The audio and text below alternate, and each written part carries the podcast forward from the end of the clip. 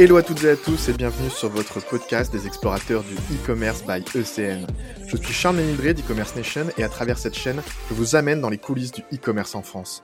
Vous découvrirez des retours d'expérience exclusifs avec les meilleurs conseils de e-commerçants, solutions ou autres acteurs de l'écosystème, mais aussi des histoires inspirantes et des personnalités hautes en couleur. Alors installez-vous confortablement pour ce nouveau podcast des explorateurs du e-commerce. Merci d'écouter les explorateurs du e-commerce et pour ce nouveau podcast, je suis en compagnie d'Emmanuel Lévy, général partner, et Clara Cornu, Venture Capital chez 360 Capital. Alors dans ce podcast, nous parlerons de fonds d'investissement mais aussi de la notion de capital risque au sein de l'écosystème du e-commerce. Bonjour Clara et bonjour Emmanuel, merci de participer à ce podcast euh, en ma compagnie. Alors on va parler tous ensemble de 360 Capital, hein, l'entreprise dans laquelle vous travaillez, qui est un fonds d'investissement avec notamment un focus sur le e-commerce. Mais avant d'entrer dans le vif du sujet, est-ce que dans un premier temps, vous pouvez vous présenter, un petit peu retracer votre parcours jusqu'à aujourd'hui? Emmanuel ou Clara, vous pouvez commencer. Bonjour Charles, merci de cette invitation. On est ravis de participer à ce podcast. Alors moi, c'est Emmanuel Lévy. Euh, je suis un associé chez 360. Je travaille chez 360 depuis 2006. Euh, après euh, avoir passé déjà six ans dans le capital risque dans un autre fonds, mais basé plutôt à Milan. Et auparavant, moi, j'avais plutôt un parcours assez classique, école de commerce, et j'ai passé sept ans entre conseiller en stratégie et banque d'affaires, à la fois à Londres et à Milan. Très bien. Clara, je te laisse te présenter à ton tour. Oui, et pour ma part, donc Clara Cornu, euh, je suis analyste chez 360. Je les ai rejoints il y a un an, donc euh, juste après mes études où j'ai fait euh, une école de commerce. Ok, super. Bah, merci à vous deux pour cette introduction et cette présentation. Alors, je le disais tout à l'heure en introduction, on parle de fonds d'investissement. Alors, c'est une structure qui parle quand même à beaucoup de personnes, en tout cas de noms, mais tout le monde ne sait pas exactement comment ça fonctionne. Est-ce qu'Emmanuel, tu peux nous expliquer un petit peu comment ça fonctionne un fonds d'investissement? Avec plaisir. Alors, euh, un fonds d'investissement, c'est un investisseur professionnel qui est réglementé très souvent. Euh, dans notre cas, c'est l'AMF qui supervise notre activité, euh, qui lève de l'argent auprès typiquement d'investisseurs institutionnels, publics et privés, des grands groupes et des family office. Et cet argent est déployé dans un certain nombre de participations, typiquement dans des participations minoritaires sur un horizon de temps qui est entre 4 et 5 ans pour le déploiement de l'argent. En général, un fonds d'investissement dure une dizaine d'années. Donc, dans l'horizon de 10 ans, le fonds doit avoir complètement déployé l'argent euh, qu'il a récolté au début et qui est appelé au fil du temps et doit aussi sortir des, ses participations, donc vendre ses participations et redistribuer les fruits euh, de ses investissements, ses investisseurs. Très bien, bon, tu vois, on y voit un petit peu plus clair. Euh, c'était euh, l'objet de cette question. Et j'en avais une autre par rapport un petit peu aux termes qu'on peut, qu'on peut entendre. Est-ce que tu peux nous expliquer la notion de capital risque? Bien sûr. Alors, euh, dans le private equity, on a plutôt plusieurs classes d'actifs, dont le capital risque ou venture capital. Le capital risque, c'est une classe d'actifs qui a le but de financer des sociétés très jeunes qui typiquement perdent encore de l'argent. Des fois, même, les sociétés ne sont n'ont pas été encore créés et euh, avec une ambition de aller chercher des sorties avec des multiples très élevés. Donc il y a un risque sous-jacent significatif pour un upside très significatif. Ok, donc euh, c'est pour ça la notion de capital risque, c'était important d'en parler aussi pour pas pour pas tout confondre. Euh, juste avant qu'on rentre peut-être dans le vif du sujet, en parlant notamment de e-commerce, est-ce que tu peux nous, nous, expliquer ce qui te plaît euh, dans ton activité, ce qui ce qui te stimule au quotidien? Alors, je, moi, je suis rentré dans la profession en janvier 2000. Je, ne te cache pas que c'était probablement le pire timing possible parce que deux mois après, il y a eu l'éclatement de la bulle sur le Nasdaq et le marché est, est rentré dans une phase de Berne qui a duré 2-3 ans. Malgré euh, ce début un peu compliqué, moi, je trouve que c'est un métier euh, qui est très euh, enrichissant parce que c'est un métier dans lequel on fait un accompagnement qui est assez long et en cas de succès, c'est pas toujours le cas des boîtes que nous accompagnons, mais il y a quand même aussi des boîtes à succès. On a l'impression d'avoir contribué à côté des entrepreneurs à quelque chose qui est pérenne et qui vient au-delà de la vie du fond. C'est un peu ça, le, vraiment le, driver pour moi, euh, continuer à faire ce, métier. Super, bah, merci beaucoup euh, à tous les deux pour, euh, pour, cette présentation et un petit peu ce contexte euh, dans, le cadre de ce podcast. Alors là, on va rentrer un petit peu plus dans, dans le vif du sujet en parlant de 360 Capital et un petit peu coupler ça avec le e-commerce, qui est notre sujet de prédilection chez e-commerce nation évidemment. Alors Clara, maintenant je vais m'orienter vers toi. chez 360 Capital, vous avez sorti récemment un, mapping sur le e-commerce. C'est une vue 360 degrés, hein, c'est le cas de le dire, de l'écosystème du e-commerce. C'est bien ça, est-ce que tu peux nous, nous en parler avec un peu plus de détails? Effectivement, en fait, c'est ce mapping, il est directement inspiré donc de, de l'histoire et de nos expériences chez 360 Capital. On a à la fois été investisseurs d'e-commerçants, euh, donc eux-mêmes e-commerçants, mais également des solutions qui sont mises à disposition des e-commerçants pour améliorer leur activité. Effectivement, d'un côté, on a fait des investissements dans des marques B2C comme euh, le C français, 900 Care, The Socialite Family, Bim Energy, Teddy Bear ou encore Bergamote. Et du coup, on a pu être vraiment des observateurs privilégiés de ces e-commerçants, mais également de la suite d'outils, des outils qui étaient à leur disposition pour vraiment bah, améliorer et optimiser leurs activités. Ce qui nous a également motivé à faire euh, des investissements de l'autre côté, nous on appelle les e-commerce enablers, qu'on pourrait dire euh, appeler en français de facilitateurs de e-commerce. Concrètement, ce sont un peu bah, les solutions que ces e-commerçants vont pouvoir déployer pour améliorer l'activité. Par exemple, on a investi dans des solutions en logistique comme euh, Cubin en fulfillment. On a également fait Milkman en last mile delivery, donc en dernier kilomètre. On a Exotech aussi pour tout ce qui est automatisation des entrepôts ou encore même en acquisition, on a fait un investissement euh, en, chez ID5 qui permet de faire du targeting cookieless. Donc voilà, on est vraiment bah, riche de ces expériences chez 360 Capital. Et en plus, à côté, il y a une tendance de fond du e-commerce qu'on a observé. Donc concrètement, bah, le marché du e-commerce ne fait que croître d'année en année. En fait, l'explication la plus simple derrière tout ça, c'est qu'il n'a jamais été aussi simple de créer un site e-commerce. Et on pense que désormais, voilà, il suffit plus juste de créer son site e-commerce, mais il faut aller chercher euh, du raffinement sur toute sa chaîne de valeur. Donc, au-delà de mettre le signe en ligne, c'est vraiment de penser euh, à l'acquisition, à la conversion de clients, penser également au check-out, de penser également aux solutions logistiques, de penser également au fait de s'occuper et d'engager sa base de clients. Donc voilà, à tous ces différents stades, on a voulu mapper les différentes solutions qui existaient pour ces e-commerçants et c'est ce qui s'est retranscrit bah, visuellement dans ce mapping qu'on voulait mettre à disposition euh, de l'ensemble de l'écosystème. C'est super intéressant ce mapping. Hein. N'hésitez surtout pas à aller le voir, vous qui nous écoutez euh, sur ce podcast. Comme l'expliquait Clara, il y a vraiment la, vision de, bah, des solutions qui sont là, mais aussi euh, des e-commerçants. Voilà, tout ça mixé sur ce mapping. Donc vraiment très intéressant pour comprendre toutes les tendances et voilà, un petit peu la suite d'outils euh, qui, peut vous aider à, libérer votre croissance. Je me tourne vers toi maintenant, Emmanuel. Donc, tu es General Partner de 360 Capital, on en parlait euh, tout de suite. Est-ce que tu peux nous présenter euh, cette entreprise ainsi que ses champs d'action? Alors, 360 Capital est une équipe de gestion qui est active depuis 97. Donc, l'activité a démarré à l'époque, la première vague Internet arrivait des États-Unis en Europe et on s'était rendu compte qu'il n'y avait pas d'investisseurs spécialisés capables d'analyser ce type de dossier.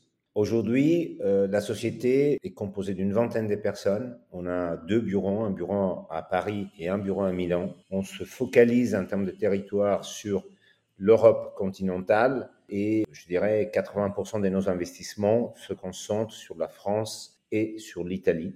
Aujourd'hui, nous sommes un investisseur early stage, donc on peut faire des tours d'amorçage et des tours des séries. Un amorçage, les tickets que nous investissons à l'entrée sont entre 200 000 euros et 2 millions d'euros.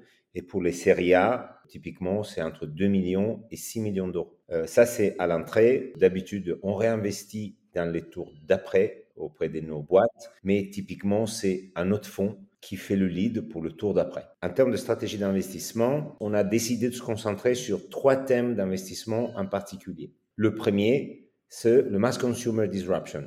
c'est un petit peu une logique de, on accompagne des sociétés qui souhaitent changer l'expérience cliente et qui portent de l'innovation qui est une innovation d'usage. C'est pas une innovation technologique stricto sensu. Et du coup, dans ce premier groupe, effectivement, on trouve pas mal de boîtes euh, B2C e-commerce qu'on a eu le, le plaisir d'accompagner dans le passé. Le deuxième thème d'investissement, c'est B2B Mass Process Automation. Donc, on finance des sociétés qui développent des outils qui aident tout type d'organisation à porter plus d'automation dans leur process. Et ça, ça peut être des solutions euh, purement software, donc des SaaS B2B, euh, mais ça peut être aussi des solutions plus complexes avec un, côté hardware, typiquement des robots, et un côté software. C'est l'exemple d'Exotech dont euh, Clara parlait un peu plus tôt. le troisième thème d'investissement qui nous intéresse, c'est la deep tech. Et donc pour nous, la deep tech, ça veut dire financer des sociétés qui souhaitent développer une vraie techno défendable avec de l'IP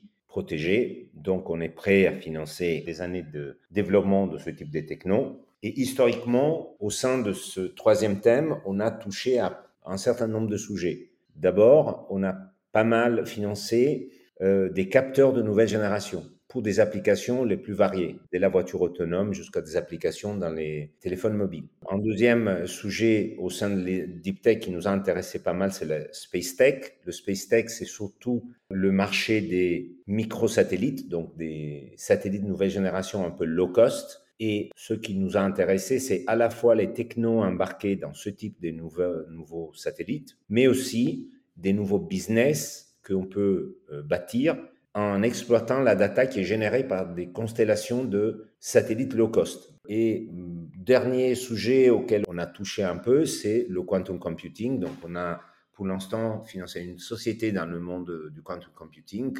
On trouve un marché extrêmement intéressant et à très haut potentiel. Top, bah, merci, merci à toi pour ces précisions. Donc, si on doit résumer plutôt trois types de, sociétés, ceux qui changent l'expérience client au niveau des usages, euh, ceux qui développent des outils qui aident euh, les organisations dans leur process, ainsi que la deep tech, donc les sociétés qui développent de la techno. Et toi, de ton côté, euh, comment s'est fait ton entrée dans le milieu du e-commerce?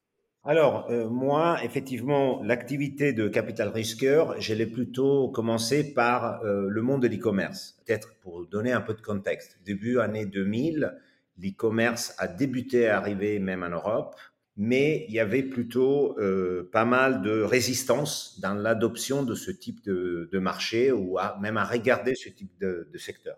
Et à cette époque-là, euh, moi, j'avais investi en amorçage dans une société qui s'appelle Yux. Aujourd'hui, il s'appelle Yux Net Porter. Yux, c'est une société italienne qui a été créée à Bologne et euh, qui a commencé par proposer aux marques de mode de gérer leur fin de série différemment. Donc, c'était un go-to-market qui était, à mon avis, très intelligent parce que la mode à l'époque était très sceptique par rapport à l'idée de rajouter un canal de vente comme l'e-commerce. Il disait, non, ça va rentrer avec les canaux historiques euh, qui font le gros de mes volumes, donc je, je veux, veux surtout pas faire de l'e-commerce. Et en fait, par le, la porte de, du fin de saison, Internet était une solution extrêmement intéressante pour le monde de la mode parce que ça donnait la possibilité de gérer les fins de saison et de contrôler où est-ce que ce produit allait être vendu, euh, chose que dans le monde physique était impossible. Avant euh, ou avant vente privée, parce qu'il y a des acteurs qui ont émergé en Europe, dans plusieurs pays. Le monde de, fin de saison, c'était un monde assez opaque où on achetait des produits par kilo et la marque perdait complètement le contrôle du produit. Donc, c'est par ce biais-là que Yux a réussi à commencer à, signer des belles marques et des, belles, des très belles marques comme Armani, par exemple. Et c'est grâce à ce premier approche un peu chaîne de valeur et j'arrive avec une solution qui adresse un problème bien identifié et connu, que Hughes a commencé vraiment à travailler avec le monde de la mode.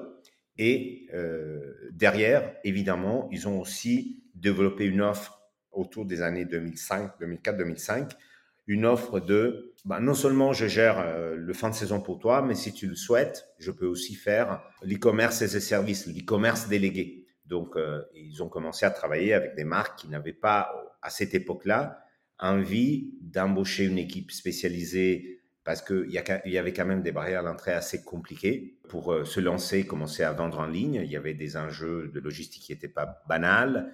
Les plateformes e-commerce étaient très chères. Et donc, c'est comme ça que Hughes a développé un deuxième business qui était plutôt l'e-commerce délégué pour les marques. Donc, c'est comme ça que je suis rentré dans le monde de l'e-commerce. Et je trouve que c'est très intéressant parce que euh, à cette époque-là, on avait tendance à dire ah bah Internet c'est un autre canal de vente, il faut juste aller direct et on oublie tout ça. Et en fait, non. Très souvent, l'e-commerce et, les plateformes e-commerce ont permis à des secteurs d'adresser des problèmes historiques qui existaient et qui ont résolu grâce à Internet. Effectivement, super intéressant euh, d'avoir ton point de vue là-dessus. C'est vrai que tu es vraiment arrivé au moment où, euh, bah, comme tu l'expliquais, bah, le e-commerce faisait peut-être un petit peu peur. On se disait Internet, qu'est-ce que ça va donner? C'est un nouveau canal ou pas? Comment gérer les fins de saison? Là, c'est vraiment un, bon retour d'expérience. Et puis, bah, on a pu voir l'évolution que ça a pu avoir en, une vingtaine d'années. Euh, aujourd'hui, voilà, c'est ça fait vraiment partie du quotidien. Donc, euh, merci pour ce retour euh, d'expérience. Clara, je vais m'orienter vers toi maintenant. J'avais une autre question par rapport à cette fois-ci un investissement, notamment par exemple dans le e-commerce. Comment ça se passe un investissement dans une entreprise, quelles sont les différentes étapes qui se suivent, est-ce qu'il y a des cases à, des cases à cocher, etc. Alors de manière générale, que ce soit une entreprise e-commerce ou non, plus que des cases à cocher, mais nous en fait on, doit quand même trouver deux éléments qui sont très importants. On veut d'une part bah, un entrepreneur ou des entrepreneurs qui sont audacieux, audacieuses et qui ont en face une idée vraiment incroyable. Et si on s'intéresse plus à notre thèse de Mass Consumer Disruption dont Emmanuel a parlé, nous, l'idée derrière cette thèse-là, c'est d'aller vraiment chercher des produits qui vont créer de la valeur, qui vont vraiment disrupter une expérience consommateur, qui vont changer des usages en profondeur. Donc l'idée, on veut voir ces produits disruptifs qui vont changer les marchés et on veut voir des marques euh, ou des entreprises qui soient capables d'utiliser justement les outils qui existent pour cerner les vrais enjeux et, in fine, du coup, bah, pour nous, euh, pouvoir devenir des vrais champions. D'accord. Si, si, vous nous écoutez et que vous vous considérez comme un entrepreneur ou une entrepreneuse audacieux ou audacieuse avec une bonne idée, euh, c'est peut-être le moment euh, de contacter Clara et Emanuele. Mais, mais du coup, voilà, vous essayez de trouver des, des, des, personnes et en tout cas des idées qui vont casser les codes et créer des nouvelles choses. C'est bien ça, si, si j'interprète bien tes propos. Exactement. Enfin, Emmanuel parlait plutôt du capital risque, où en fait, nous, le risque, est inhérent pardon, au fait que l'entreprise soit très jeune. Donc en fait, au tout début, la seule vraie base qu'on a, c'est l'équipe. C'est un peu la seule qu'on peut avoir, c'est de faire confiance à l'équipe pour justement bah, euh, faire de cette idée qu'ils ont, cette, de ces prémices d'idées qu'ils ou elles vont avoir, d'en faire vraiment bah, un business qui peut vraiment bah, conquérir le monde d'une certaine manière. Merci, merci Clara pour, euh, pour ta réponse. Alors Emmanuel, tu es aussi, euh, en plus de ton poste euh, de général partner à 360 Capital, tu es aussi membre fondateur de France Digital. Est-ce que tu peux nous présenter l'association et, le rôle que tu y tiens? Absolument. Alors, France Digital, c'est une association qui a été créée à l'été 2012 et avec une mission qui était celle de rassembler entrepreneurs et investisseurs au même endroit pour mesurer l'intérêt de, l'investissement en capital risque vers l'économie réelle et pour euh, essayer de porter la voix de notre écosystème auprès des pouvoirs publics. Donc, c'est une association équilibrée. Donc, le board de France Digital est composé de 10 entrepreneurs et 10 investisseurs. Et euh, certainement en France, l'association a trouvé des interlocuteurs qui, dans le temps, ont su les écouter et ont su, à mon avis, développer une politique pour le digital et l'innovation qui reste encore aujourd'hui parmi les meilleurs en Europe. C'est intéressant parce que le début de France Digital, ça a été assez compliqué. C'était l'époque du PLF 2013 euh, qui était présenté et qui envisageait de taxer le travail et le capital de la même façon. Et donc, il y avait eu le phénomène, la, euh, le phénomène des pigeons. Euh, donc, les entrepreneurs français avaient commencé à prendre la parole en disant mais le travail est le capital ne peuvent pas être taxés de la même façon. Euh, un entrepreneur prend des risques. Il y a un gros downside. Nous, on a tendance à penser à tous les boîtes qui deviennent connues et ils sont des gros succès, mais il y en a des milliers qui n'arrivent pas du tout là. Et donc, euh, c'est très déséquilibré et ça va décourager l'entrepreneuriat en France. Et c'est un peu sur ça que la sauce euh, a commencé à travailler. Moi, j'étais avec dix autres investisseurs et dix autres entrepreneurs parmi les fondateurs. Je suis resté au bord de, l'association pour une dizaine d'années. Et, après, j'ai passé la main euh, parce que je pense aussi que c'est important dans une association d'avoir un, bon taux de rotation. Ok, très bien, merci pour, pour ta présentation de, France euh, Digital. Alors maintenant, on va passer un petit peu à la, troisième partie qui, euh, qui a comme objectif de parler du capital risque dans les commerces de demain. Alors ce qui, est, ce qui est intéressant justement par rapport à ce qu'on vient de se dire, c'est que tout à l'heure, Emmanuel, tu nous parlais bah, voilà, que tu étais arrivé dans le milieu du e-commerce dans les années, début des années 2000, où voilà, on s'interrogeait sur, sur, ce que ça allait devenir. Alors maintenant, avec, avec vos différentes expériences, puis Clara, je pense que je vais m'orienter vers toi pour cette, pour cette réponse, mais comment est-ce que tu as vu évoluer le e-commerce?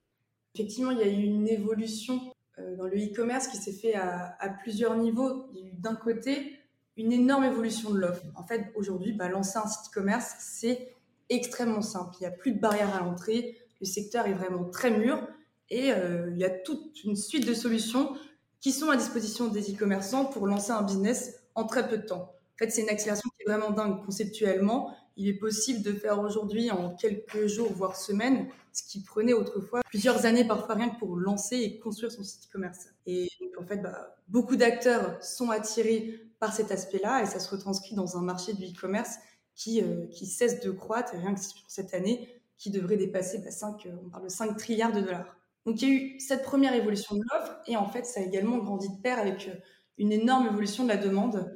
Et euh, si on regarde en fait sur les 20 dernières années, euh, les gens ont complètement afflué en ligne pour acheter des choses qui paraissaient complètement impensables autrefois et, ça se retranscrit beaucoup dans les investissements qu'on a fait. Par exemple, aujourd'hui, bah, les gens peuvent acheter en ligne de l'art, par exemple le Yellow Corner dans lequel on a investi, également des matelas avec Teddy Bear, des fleurs avec bergamote. Et voilà, donc vraiment, tous, tous ces, tous ces biens-là, c'était complètement impensable il y a 20 ans de se dire qu'on allait les acheter sur Internet. Et je dirais même qu'en fait, bah, avec le Covid, ça a complètement achevé de convaincre les gens qu'il était possible d'absolument tout acheter en ligne. Donc voilà, il y a ces deux évolutions-là. Mais nous, ce qui nous intéresse désormais, c'est de se dire que les marchands se sont rendus compte bah, que qu'en investissant eux-mêmes dans leur activité en ligne, ils pouvaient libérer leur croissance, voire même, dans, bah, dans certains cas, générer un meilleur retour sur investissement que sur le hors-line.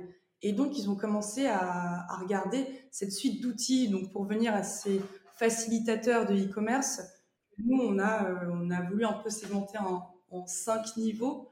Et pour rentrer concrètement, en fait, dans nous, ce qui nous a intéressé dans, euh, dans ces facilitateurs d'e-commerce, c'est de se dire que à chaque étape de l'expérience client et consommateur, il y a une manière d'affiner de, sa solution Premièrement, que ce soit au niveau de la construction même euh, du site internet, au niveau de l'infrastructure, mais également au niveau des connecteurs data qu'on va mettre dès le début pour être sûr de bien récupérer la bonne donnée sur ses clients.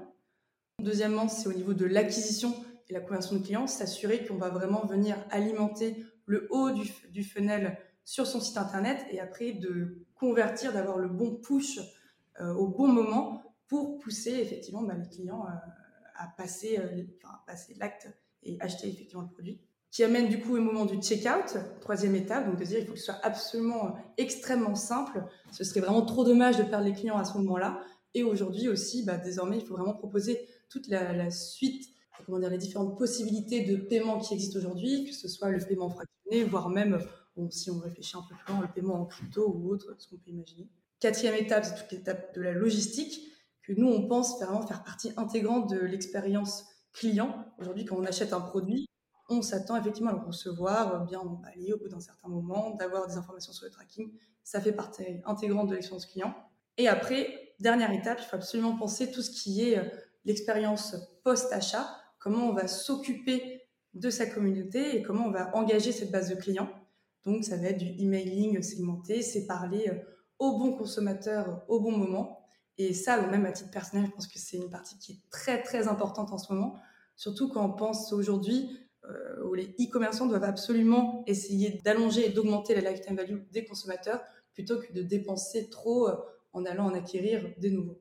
C'est super intéressant euh, d'avoir un petit peu cette, cette photographie de l'évolution euh, du commerce, comme tu le disais, aujourd'hui, monter un site, euh, ça peut, aller très vite. Je sais que voilà, je peux proposer tout de suite une offre. Je sais que je vais avoir aussi de la demande, puisque comme tu nous l'expliquais, maintenant, un petit peu tous les produits ont été euh, désacralisés en ligne. Et puis, bah, pour, développer ma croissance, j'ai tous ces facilitateurs, comme vous les appelez, cette suite d'outils sur la construction, l'acquisition, le check-out, la logistique, et aussi le customer care qui me permettent bah, voilà, de, de me développer. Donc ça, c'est un petit peu le e-commerce d'aujourd'hui. Mais selon toi, comment ce e-commerce va évoluer? Quel est l'avenir du e-commerce? J'ai pas vraiment de boule de, cristal, mais effectivement, si on, on, se, on se penche sur euh, ces évolutions qu'on a observées, voilà, on a vu qu'il y avait cette multiplication d'acteurs et euh, que c'était très facile de lancer une offre online. Nous, d'un point de vue du venture capital, on se dit que désormais, Euh, la différenciation se jouera, bon, comme toujours, sur le produit, sur la valeur, sur l'usage que ça va apporter, mais également bah, sur cette chaîne de valeur. Donc, on retourne toujours à notre sujet de facilitateur de e-commerce. Et nous, bah, en tant que, que, venture capitaliste, notre but, c'est justement d'aller identifier et soutenir ces solutions-là qu'on ne connaît pas encore, mais qui vont permettre de complètement améliorer l'expérience client, l'expérience e-commerçante, ou bien les solutions, ou bien également les marques qui seront capables d'utiliser ces outils et de les mettre à profit pour améliorer euh, leur productivité et l'expérience qu'elles proposent à leurs clients. Toujours à la recherche d'entrepreneurs euh, audacieux et, d'idées euh, innovantes et incroyables. Et du coup, par rapport à votre métier du capital risque et du fonds d'investissement, voilà, comment tu vois un petit peu l'avenir de votre activité? C'est vrai que le thème un peu récurrent de ce qu'on se dit, c'est qu'aujourd'hui, bah, tout va vraiment plus vite. Et nous, l'idée, c'est d'aller chercher des entreprises qui sont toujours plus jeunes. De manière générale, donc chez 360 Capital, on a été dans les premiers fonds à faire de l'amorçage en France, c'est-à-dire d'aller vraiment financer ces entreprises alors qu'elles sont à leur euh, tout début. Et donc là, on vient tout juste de lever euh, le fonds successeur de notre fonds d'amorçage qui fait 45 euh, millions d'euros pour aller financer ces startups très jeunes. Quand on parle de jeunes, on se parle parfois de, startups qui sont encore pré-produits, pré-revenus, et on décide vraiment de se lancer dans l'aventure avec ces entrepreneurs audacieux, audacieux dont on se parlait, tant qu'ils ou elles ont toujours bah, cette envie de, complètement disrupter le marché. Et de l'autre côté, côté euh, venture capital, en fait, il y a une, concurrence qui devient de plus en plus euh, accrue entre les différents fonds. Donc pour nous, il est fondamental d'être, de développer une vraie connaissance du marché, de toujours essayer d'être pertinent auprès des entrepreneurs. Et c'est pour ça qu'on essaye d'identifier les tendances un peu en amont avant tout le monde euh, et, c'est pour ça que bah, typiquement, ça se retranscrit dans euh, cet exercice de ce mapping, de vraiment se plonger dans un marché, dans une industrie, et après être pertinent quand on, trouve bah, justement les entreprises qui nous intéressent. Justement, on en revient, on en revient au mapping, mais n'hésitez surtout pas à aller, à aller consulter ce mapping. C'est vraiment intéressant pour, comme l'expliquait Clara, voir toutes les nouvelles tendances qui, se dégagent. Merci beaucoup, Clara, pour, pour tes réponses. Euh, on arrive bientôt à la fin de notre échange. Emmanuel, si tu veux, je peux te laisser euh, le mot de la fin, si tu as un propos que, que tu as envie de souligner euh, pour conclure cet échange. Ah, merci Charles. Alors, euh, je crois que la conclusion est, assez simple en fait. Moi, j'ai envie de vous dire que nous, on est encore convaincus qu'il y a des champions qui vont émerger dans l'e-commerce. Donc, l'e-commerce, c'est un marché beaucoup plus mûr, articulé et complexe. Et le mapping a essayé aussi de faire une synthèse de quels sont tous les outils possibles pour euh, naviguer dans le marché actuel de l'e-commerce. Mais il y a encore énormément d'opportunités à saisir. Et nous, ben, on est là, on est, on est à l'écoute de la prochaine génération d'investisseurs, d'entrepreneurs qui souhaitent se lancer. Évidemment, les règles du jeu ont changé. On, l'a expliqué pendant la dernière demi-heure. Euh, c'est plus les enjeux de les plateformes e-commerce au début des années 2000 coûtaient entre 500 000 euros et 1 million. Là, c'est vraiment autre chose. Donc, il faut vraiment comprendre quels sont les enjeux, mais l'opportunité est là et nous, on est à votre écoute si vous souhaitez vous lancer.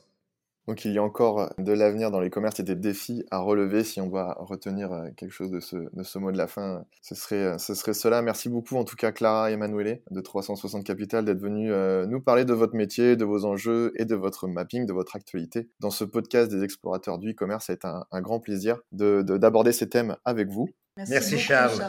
Et puis à très bientôt sur e-commerce nation pour continuer votre exploration du e-commerce. Merci à tous.